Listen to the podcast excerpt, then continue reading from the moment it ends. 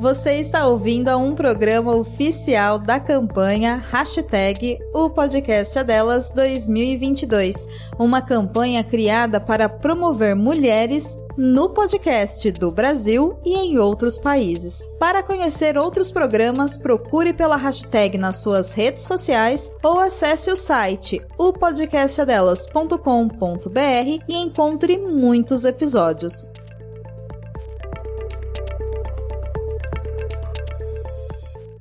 Pleno século XXI, a gente ainda precisa discutir se política é coisa de mulher? Infelizmente, a resposta é sim. Um estudo realizado pela União Interparlamentar, uma organização internacional que é responsável pela análise dos parlamentos mundiais, mostrou que dentre 192 países, o Brasil aparece na posição 142 do ranking de participação de mulheres na política nacional. Se a gente pegar as eleições de 2020, tivemos um recorde de número de candidaturas femininas, foram 34% dos candidatos. Mas esse número não se desdobrou nas candidatas eleitas. Se a gente pegar as prefeituras, apenas 12% das cadeiras foram ocupadas por mulheres. E do total de candidatos e candidatas a vereadores, as mulheres conseguiram apenas 16% das vagas. Política é coisa de mulher, sim, e temos como provar. Os dados mostram que, na média, os parlamentares mulheres produzem e aprovam mais projetos de lei do que os homens. Em 2020, por exemplo, a bancada feminina foi responsável pela aprovação de 24 projetos de lei. A presença das mulheres na política demonstra avanços consideráveis em temáticas de suma importância para o país, como saúde e educação. Mesmo ocupando apenas 15% das cadeiras, as deputadas são responsáveis por 22% dos projetos relacionados à educação e 25% dos projetos da área de saúde. Então, política é coisa de mulher, sim. A gente precisa apenas ocupar os nossos espaços. Bora falar sobre o assunto?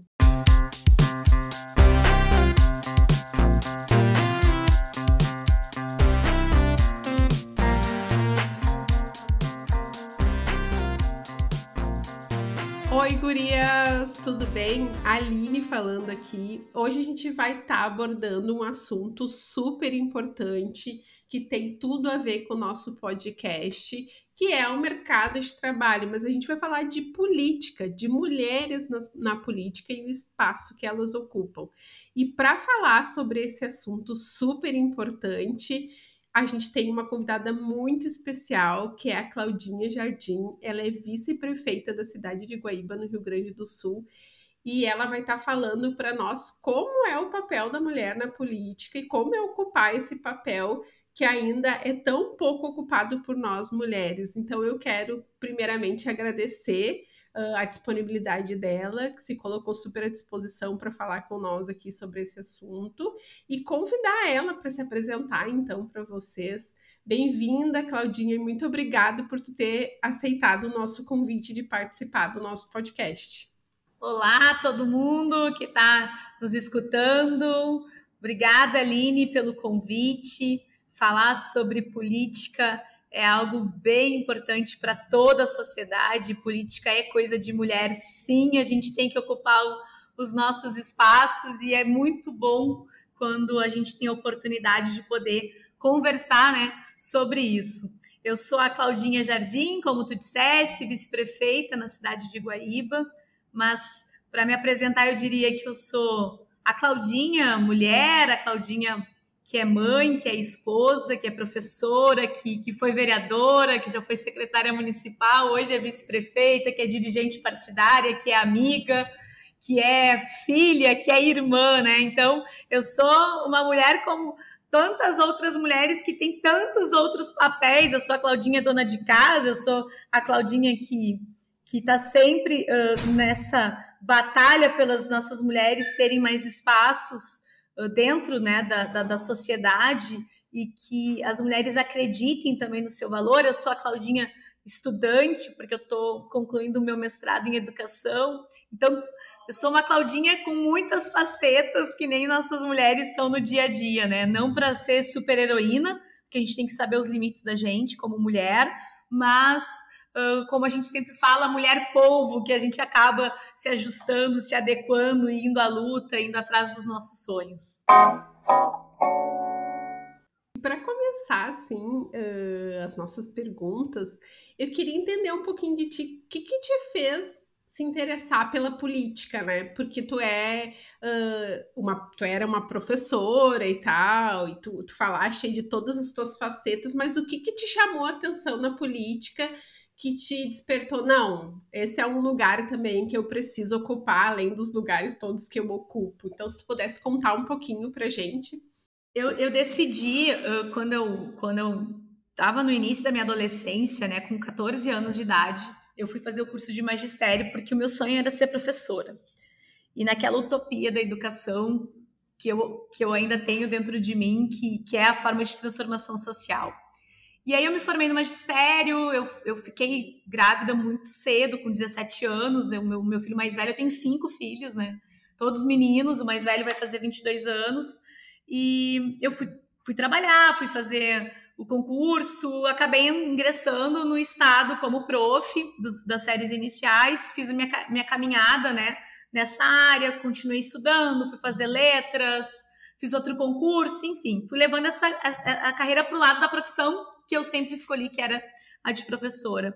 E aí eu comecei, ao longo dessa minha caminhada, profissional a ver que as desigualdades tão grandes que tinha e que às vezes dentro da sala de aula de quatro paredes a gente já fazia mudanças, mas que ali era pouco, que não chegava no bairro, que não chegava em outros lugares. E com o incentivo do, do meu marido, então, eu acabei ingressando no, num partido político, primeiro para a gente poder participar e, e colocar as nossas ideias, né?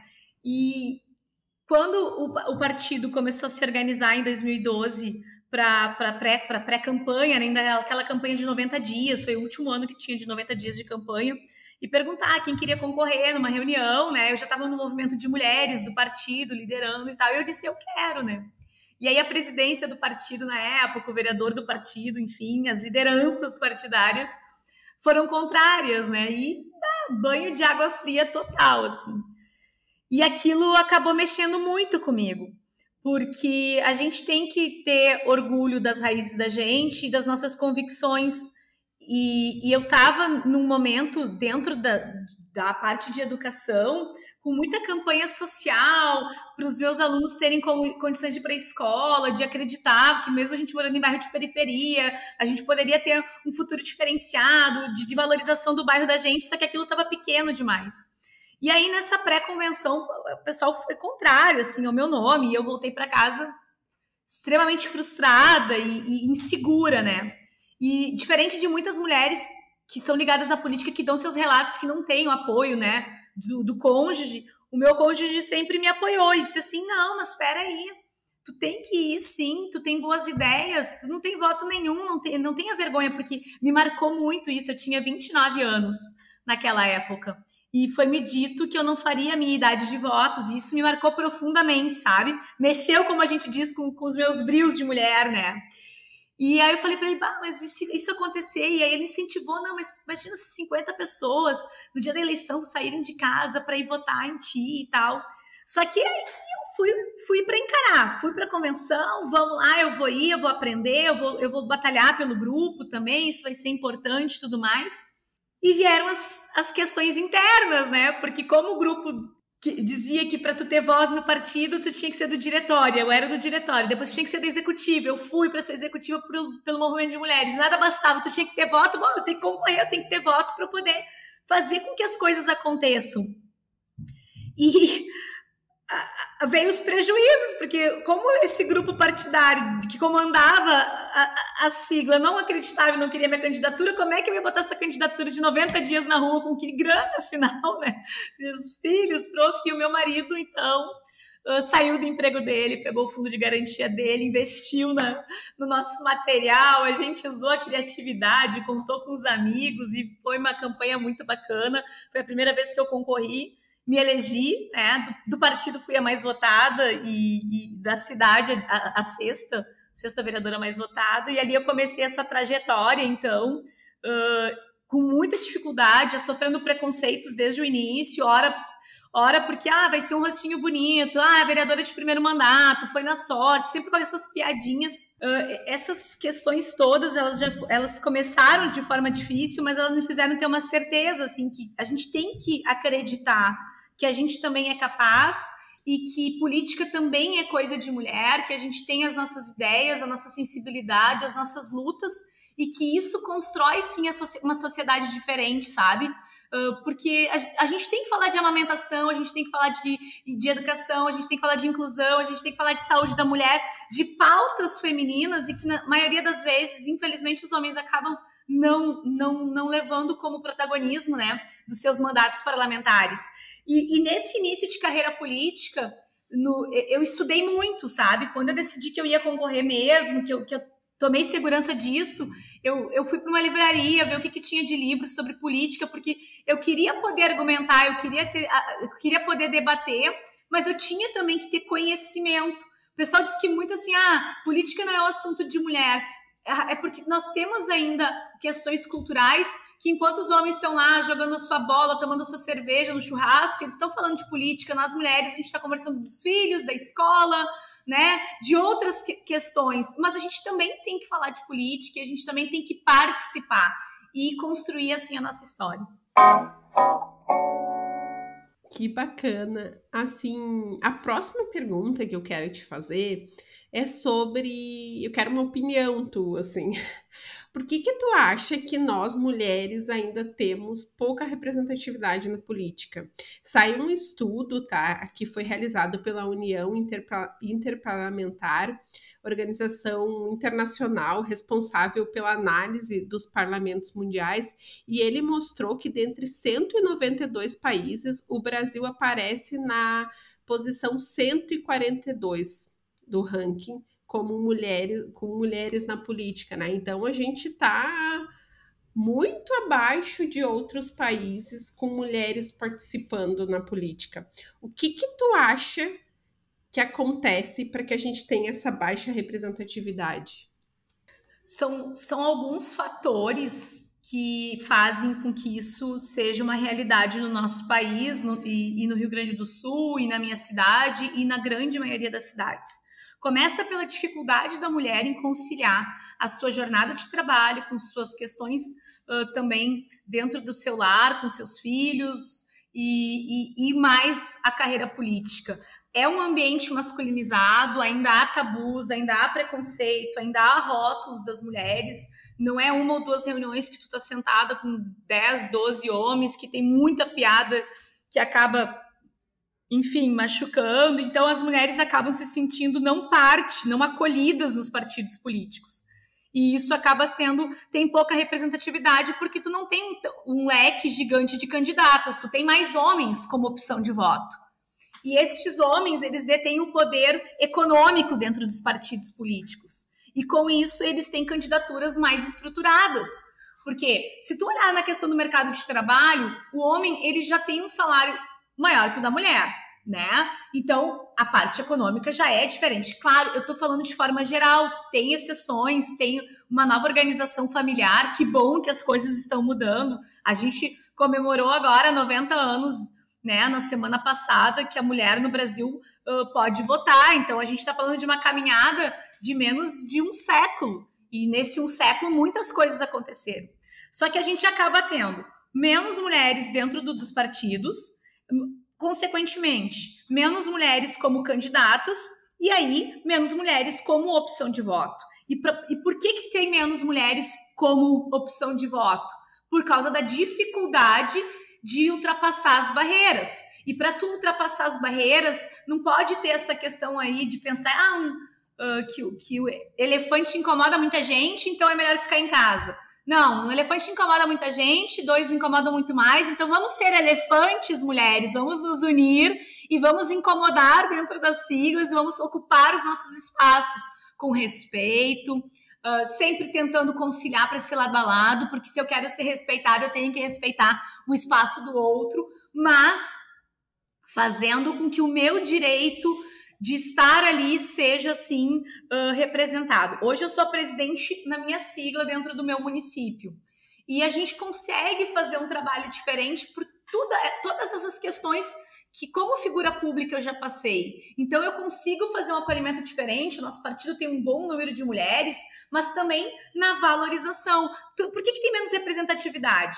Porque ainda tem essa questão da mulher ser apenas um número de cota, que, que as leis estão mudando, e que bom que estão mudando, para a gente não ter candidata laranja sabe? Que a, a mulher é muito boa para ser a cabo eleitoral do candidato homem, para se preparar uh, para ser a, a, esposa do deputado, a esposa, enfim, a primeira dama, mas por que, que ela não pode estar tá disputando pleitos? Por que, que ela não pode estar tá indo além desse papel de figurante? E para isso tu tem que ter uh, uma disposição e uma resiliência muito grande para fazer a tua caminhada político-partidária. Por, porque as barreiras já são enormes no dia a dia e tu tem que estar tá, sim entendendo que tu vai enfrentar não é um conto de fadas. Na hora de cativar uma mulher para concorrer, vem todos todos os argumentos uh, imagináveis de que vai ser maravilhoso. E aí na, na pré-campanha já se vê que não é aquilo, na campanha posterior à campanha, então tem partido que não reúne, que não chama mais, que ocupa espaços de poder, não coloca mulheres a ter é, essa experiência, sabe? Sendo uma secretária, sendo uma adjunta, uma diretora, uma assessora parlamentar, uma assessora de bancada. Então, aí, realmente, a gente acaba tendo pouca representatividade feminina na política. Bom, Claudinha, tu, tava, tu comentaste antes ali sobre a representatividade das mulheres na política, né? E eu queria te fazer uma pergunta sobre a tal da cota de 30% de candidatura feminina. Porque a gente viu assim um aumento realmente nas mulheres que se candidataram, né? Tanto que nas eleições de 2020, das eleições municipais, teve um recorde de candidatura de mulheres que, segundo o TSE, 34% do total de candidatos eram mulheres. Só que o, o fato é que a proporção das que realmente se elegeram foi bem menor, né? Na, no, nas prefeituras, então, foi de 12% e dos vereadores ficou em torno de 16%.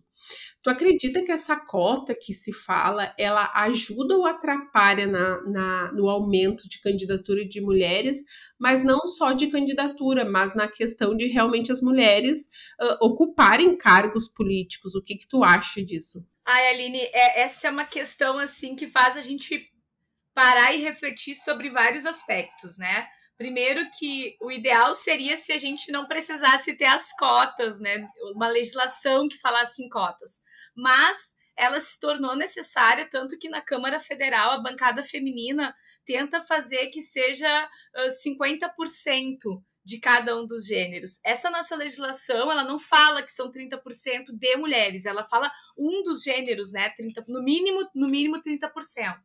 No entanto, a gente sabe da dificuldade que são as candidaturas uh, de mulheres e acaba que no popular é isso. Ah, é 30% de mulheres dentro de uma nominata.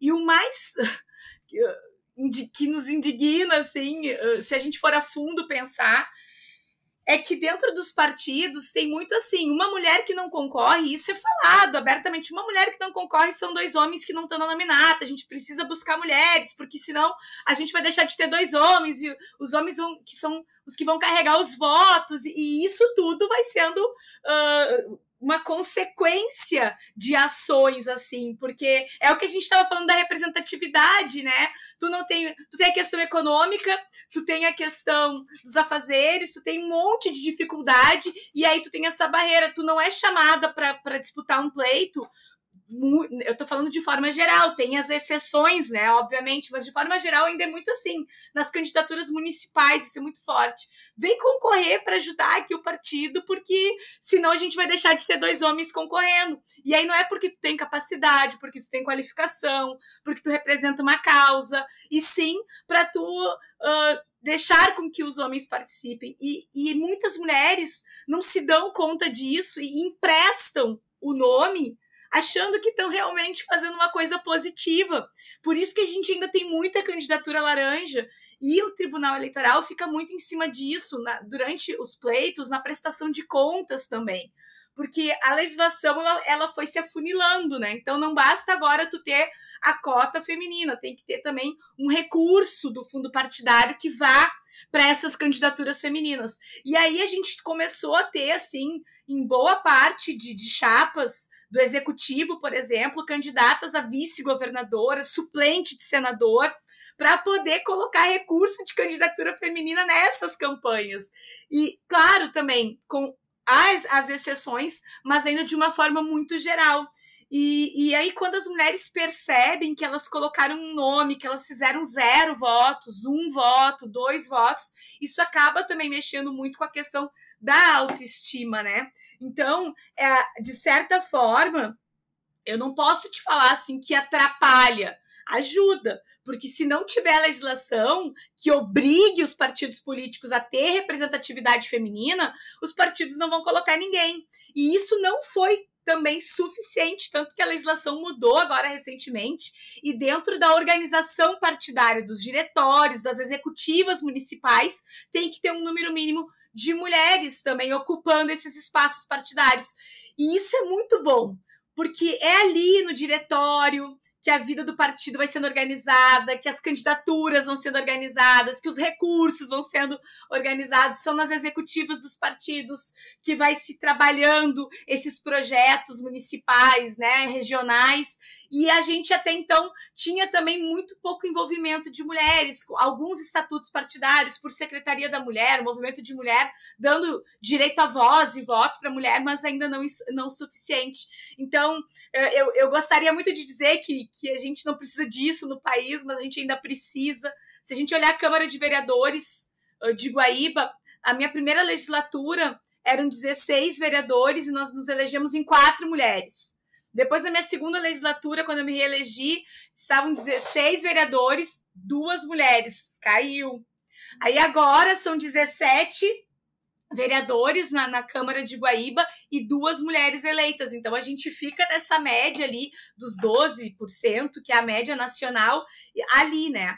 E uma outra coisa também que vai além nessa questão uh, das candidaturas femininas que a gente não pode ter vergonha da nossa percepção de mundo, daquilo que a gente acredita. E aí as mulheres se machucam muito porque os parlamentos, as prefeituras ainda são muito masculinas. E aí tu começa daqui a pouco a te vestir de uma forma mais masculina porque tu tem a questão do teu uh, do teu se anular assim, para querer chamar atenção por uma ideia, não por uma roupa, não por uma maquiagem, enfim, um cabelo diferente e, e, uma série de coisas que faz muitas vezes com que mulheres eleitas, isso já tem um estudo também feito pela ONU, mulheres uh, do Brasil, que aí essas mulheres não querem disputar de novo, acaba sendo algo assim uh, que, que, machuca, que, que acaba sendo negativo por uma exposição, e aí essa representatividade das mulheres ainda acaba que muitas, quando chegam no espaço para poder uh, enfrentar aqueles quatro anos, se anulam, se masculinizam, e aí depois não querem mais disputar uma reeleição, por exemplo. Interessantíssimo isso que tu falou, porque essa questão de, de tu te anular acontece muito no mercado de trabalho normal também, né? Eu até num podcast falando, eu lembrei que eu contei um pouco da minha história, que eu trabalhei em ambientes muito masculinos e por muito tempo eu me, me masculinizei, deixei de lado a minha essência feminina para poder me, me encaixar naquele lugar. Até que eu entendi que eu não precisava disso e que eu poderia ser a Aline, a mãe, a esposa. Uh, então, muito legal essa tua fala, porque como mundos diferentes se conectam numa mesma dor, vamos dizer assim, né? Que é o preconceito. E ele vem a minha próxima pergunta para ti, né? Se tu já sentiu ou já viveu preconceito no mundo político por ser mulher, porque tu tá ali levando uh, um lugar, tá assumindo um lugar que vamos dizer assim, que a sociedade ainda não entende que é o lugar da mulher. Tu já sentiu isso na pele, Claudinha? Infelizmente, nestes 10 anos de vida pública, tenho muitas histórias que hoje algumas eu consigo falar sem, sem me ferir, mas algumas ainda machucam bastante. Mas eu vou te dar um exemplo. No meu primeiro mandato, eu debatia muito na tribuna e eu tenho sou professor, então eu falo muito com gestos, é meu tom de voz ele já é um tom alto. E quando eu estava mais indignada com algum assunto contra o executivo, por exemplo, como uma vereadora de oposição, aí o tom de voz já saía mais alto e tal. E eu, e eu, eu comecei a perceber assim que quando eu ia para a tribuna defender um projeto ou defender um requerimento, né, de minha autoria, o plenário meio que esvaziava, assim, sabe? No início, assim, eu achei que. Eu achava assim, não, não tá acontecendo isso. Até que um dia a gente questionou, entre equipe, assim, vocês já perceberam, né? Quando eu vou falar, quase que fica sem quórum, assim. O, o presidente muitas vezes chamava as pessoas para voltar, os vereadores para voltar. E aí eu comecei a dizer: olha, pessoal, acho que aqui a gente está tendo incontinência urinária nesse plenário, porque eu venho aqui pro, né, para tribuna para falar e muitos vereadores estão indo para o banheiro. Quem sabe, presidente, a gente faz uma pausa então na sessão para o pessoal ir no banheiro, que nem a gente faz lá na escola. E aí eu comecei a levar assim por um outro lado, sabe? Porque aquilo no início poxa, me machucava assim de tu falar e os teus colegas não querer te escutar, porque era uma posição feminina, né? De assuntos para falar, por exemplo, de câncer de mama, do outubro rosa, legislações que eram importantes que o município não tinha, o próprio novembro azul também com muito preconceito e algumas dores, assim, de ah, uma, é uma vereadora, é de oposição, não, então esse projeto, uh, o líder do governo, né, de pedir para votar em contra, por exemplo, frente parlamentar das pessoas com deficiência, um dos meus filhos, ele é especial, e lá atrás, em 2015, eu queria muito que, que o município desse um passo a mais com essa, com essa legislação municipal para a gente trabalhar essas políticas públicas. E aí a gente tem muito, muito disso, assim. Uh, são várias as histórias, né? Uma vez, quando eu vi meu marido chegou no plenário indignado, porque ele estava escutando a sessão e uh, um vereador, ao invés de debater uma ideia de um projeto de lei comigo, ele começou a falar da questão que eu só fazia filhos, né? Porque eu tenho cinco filhos, cinco meninos, então, que eu só fazia filhos, que eu fosse cuidar dos meus filhos. E a gente está falando de algo que não foi assim. Em 1800 alguma coisa, ou início de 1900. Não, gente, foi agora. Então, tem, infelizmente, tem preconceito. E por isso que eu sempre falo assim para as mulheres que que estão chegando, né? Por exemplo, no partido ou em movimento social que eu também tô ali junto. Olha, não é fácil mas não é impossível. E a gente tem que ter essa resiliência para encorajar outras gurias, encorajar as jovens, encorajar as meninas, sabe, a, a, a lutar por aquilo que acreditam, a ocupar os espaços. E, e sempre eu coloco assim: se para começar tem que, ah, porque tem essas coisas, o que, que é de mulher? Ah, é, as mulheres do partido vão fazer a decoração da, do, da, da, da, festa do partido, mas para a mesa quem vai ter direito à fala são os homens. Espera aí, né? Não, então tem coisas assim. E isso não é municipal eu, eu, participei já de muitas questões né, partidárias de, de âmbito nacional, de, de falas muito legais, e tu olhava assim na mesa né, na convenção nacional, nem a presidente do movimento nacional do partido das mulheres na mesa. E eu já fiz muito assim de ousadia mesmo de fazer bilhetinho e no presidente nacional do partido e dizer: "Tá muito legal durante a, durante a convenção. Tá muito legal, presidente, mas olha a sua volta, cadê a nossa presidente, né, das mulheres?" E aí no meio da convenção ele chamar a, a presidente para participar da mesa, porque são símbolos. Só que a gente não pode deixar passar. É ocupar um espaço de mesa, de ter voz também, sabe? É, é, é participar de, de, de, uma organização que, ah, vamos fazer uma atividade, vamos convidar, qual é o tema, quem a gente vai convidar. E as mulheres podem e devem contribuir. E muitas acabam não querendo falar aquilo que estão pensando a sua ideia por, por medo do julgamento. O que, que vai acontecer comigo? Por quê? Porque tem esse preconceito, né? Ah, uma questão, assim, que eu consegui alterar no meu segundo mandato, é, é um símbolo, tá? Para a população, talvez, isso não faça diferença nenhuma. Mas para quem vai vai participar com, com o mandato, o regimento da Câmara, até agora, o, no, no, ano retrasado, que foi quando eu consegui com muito, muito diálogo para mudar, ele dizia que para estar tá dentro do plenário tinha que estar tá de terno e gravata. Só que faz parte de uma vestimenta feminina usar gravata. Então, qualquer momento, se o presidente tivesse uma opinião diferente de uma mulher, ele poderia dizer para essa mulher se retirar, porque ela não estava conforme o regimento diz que é o, tra o traje, né? Em vez de dizer traje social, era terno, traje social com terno e gravata. Então, até tu explicar o porquê que aquilo é importante, para os homens entenderem por que, que isso é importante que tire a parte da gravata. E tu tem que escutar muito assim, ah, então que bom, eu não vou precisar mais vir de gravata. Não, tu tem que vir de gravata, porque a roupa social para o homem estar no plenário é o terno e a gravata. Agora, para a mulher, é o traje social, né? Uh, e, e, e, isso são símbolos. E que às vezes a gente pensa assim, ah, não vou ficar me incomodando, né? Por que, que eu vou ir lá assistir uma sessão? Por que, que eu vou, vou estudar esse tema? Mas são esses pequenos símbolos que vão fazer a diferença.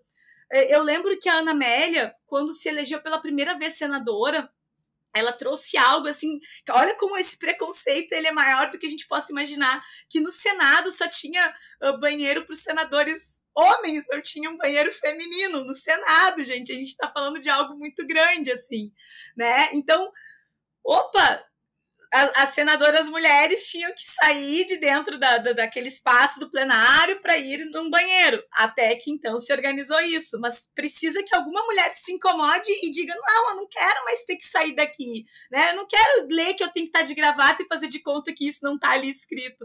Para tu poder ir quebrando esses tabus e mudando aos poucos, porque a gente não vai conseguir que esse preconceito não exista, a gente não vai conseguir fazer com que a piadinha não deixe de acontecer, sabe? Que quando, de repente, um parlamentar, ou até mesmo no próprio executivo, ainda tem muito isso, né? O que, que são os cargos das mulheres o que, que são os cargos dos homens? Por que, que na Fazenda tem que ser secretário homem? Onde é que diz isso? Mulher não entende de economia?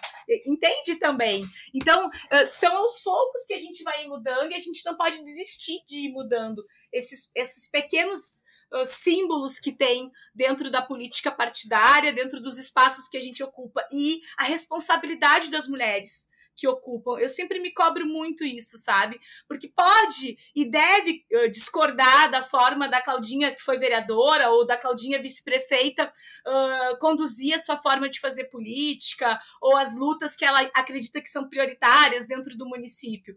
Mas fica no campo das ideias, não precisa dizer assim que tem muito isso na rede social, sabe? Ah, essa mulher, e são mulheres muitas vezes que falam, essa mulher, ai, eu odeio a voz dessa mulher tu não precisa gostar da minha voz, eu tenho mesmo uma voz que eu falo alto e às vezes ela falha porque eu falo bastante, mas tu tem que respeitar a história que eu carrego como mulher, né? Assim, ah, que daqui a pouco vou estar tá te puxando também como mulher, lutando por mais emprego, por mais qualificação, por mais. Uh, cursos para que outras mulheres tenham também oportunidades. Então a gente tem esse exemplo é um outro exemplo de preconceito que não está dentro de um plenário, que está dentro da sociedade com as mulheres que ocupam espaços uh, políticos, né? As mulheres não também valorizando outras mulheres e talvez eu não digo nem que seja com o voto, de mulher para mulher, porque voto e tu, tu quer ter o voto do homem, da mulher, do jovem, do idoso, sem o voto tu não vai estar no, no, no mandato parlamentar ou dentro do mandato lá na prefeitura mas é esse respeito mesmo como sociedade que muitas vezes falta. E aí vem tudo, né? Essa vaca, esse lixo. Vamos conversar? vamos trocar ideia, porque hoje a gente quer transparência, Aline. É muito fácil. Eu, eu sou uma, uma figura pública muito acessível. O meu número de celular, por exemplo, que é o meu, o meu, que é o meu WhatsApp pessoal, desde o meu primeiro mandato, eu nunca troquei meu número, eu, eu que estou usando ele, sabe? Às vezes demora um pouquinho para responder todo mundo, porque eu gosto de dar essa atenção, é assim que eu faço política. Então, tá lá na rede, tá no Face, tá no Insta.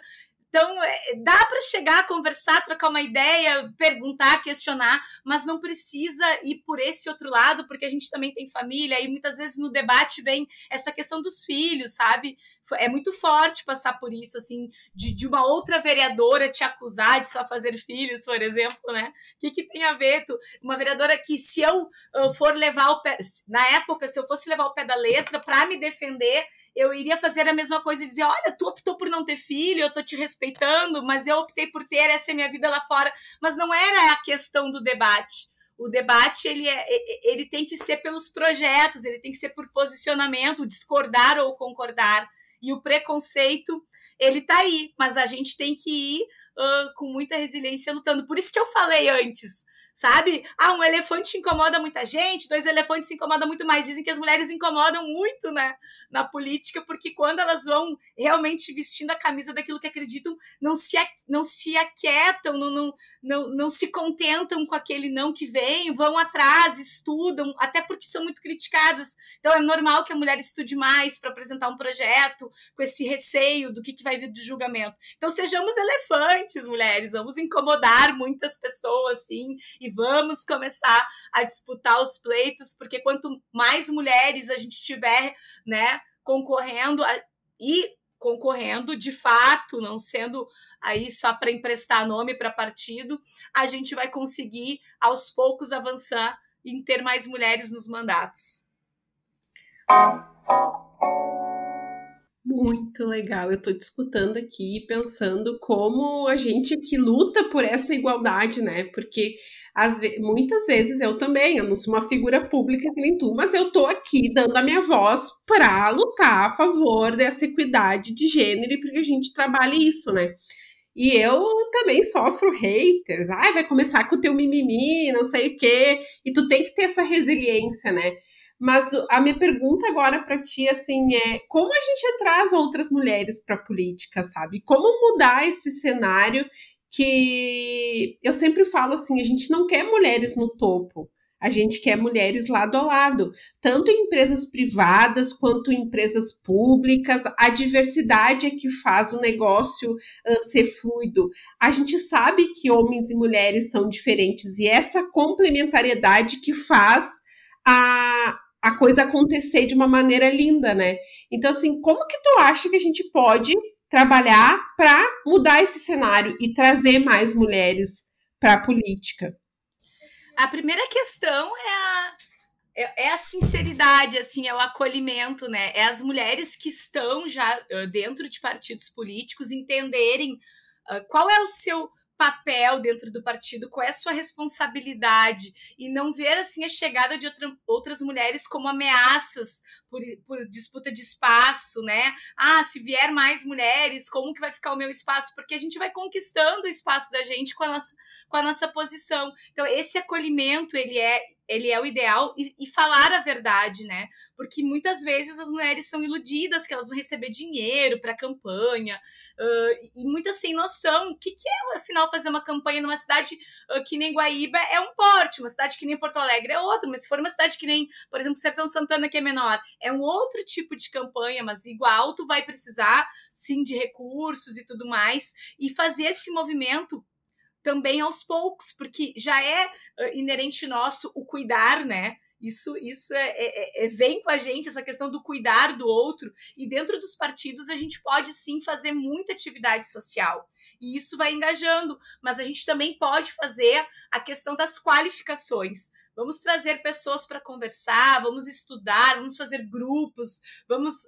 Hoje, essa questão da pandemia nos trouxe muito essa parte do virtual. Então, posso estar na minha casa, cada uma na sua casa, e a gente fazer uma reunião e, e debater ideias. Vamos valorizar o que nós já temos, vamos valorizar a história dessas mulheres, vamos. Uh, acho que é bem isso, dar as mãos uma, umas para as outras.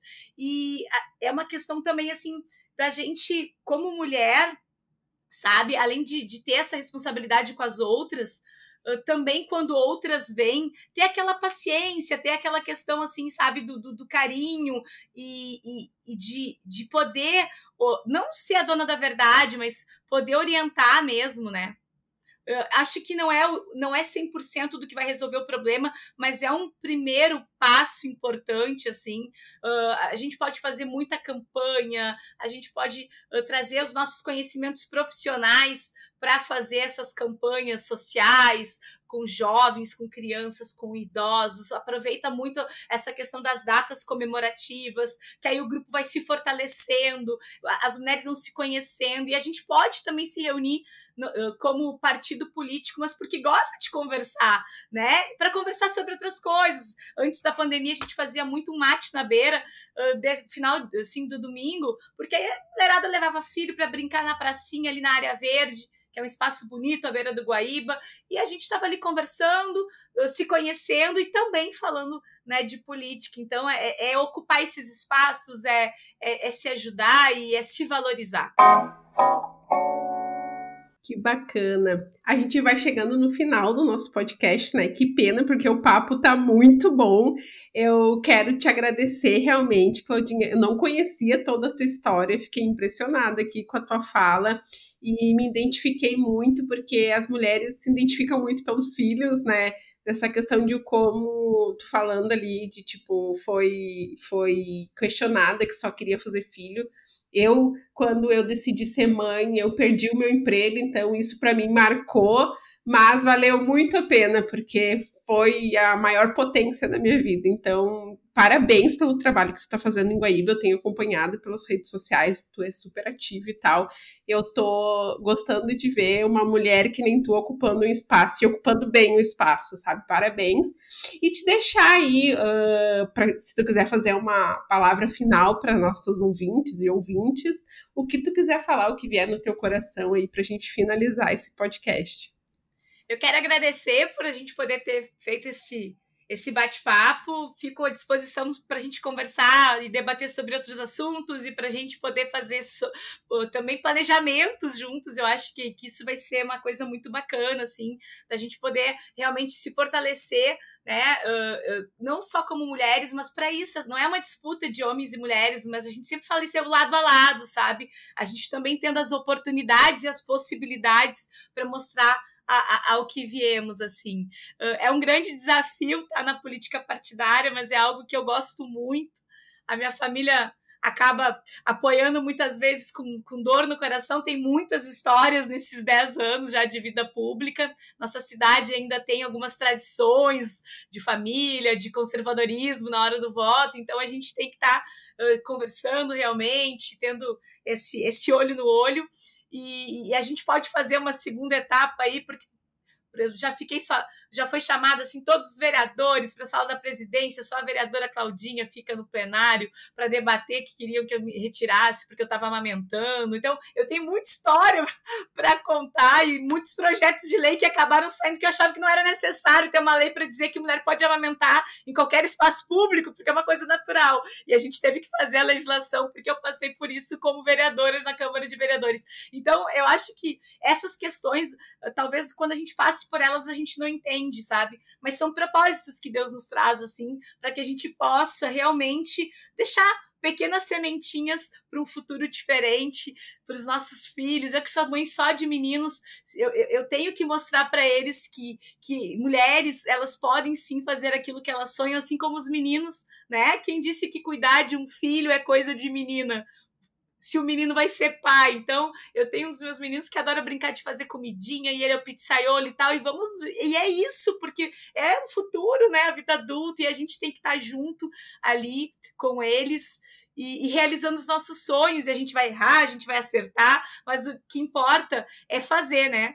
É melhor o feito do que o perfeito não feito, e a gente tem que ir tentando. Então, é muito legal poder conversar com vocês e que todas aí sintam-se, quem sabe, um pouquinho representadas por um pouco dessa minha história que eu trago. Eu sou moradora da Coab, professora da rede estadual, e é o que eu digo para outras mulheres que querem ingressar na vida pública. Eu tenho cinco filhos, eu fui mãe adolescente com 17 anos, meu filho mais velho está fazendo 22 anos, sabe? Sou professora da rede estadual, moro na Coab e fui seguindo sonhos daquilo que eu acredito. E se eu conseguir eu não sou melhor que nenhuma outra mulher. É só uma questão de organização, de correr atrás, de, de, de, de realmente acreditar e batalhar por aquilo que acredita, que também outras mulheres conseguem. E eu estou aí à disposição para a mulherada que quiser aprender um pouquinho e saber como é que é esses bastidores, nua e cruamente, para elas poderem ingressar na vida política também. Muito obrigada, viu? Muito legal conversar com vocês. Muito obrigada, Claudinha. E para a gente encerrar, guriazão, aonde vocês estiverem, estejam com alma. Um beijo, obrigada.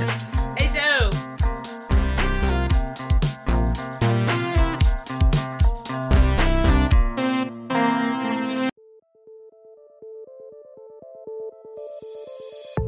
Gostou desse programa? Bom, né?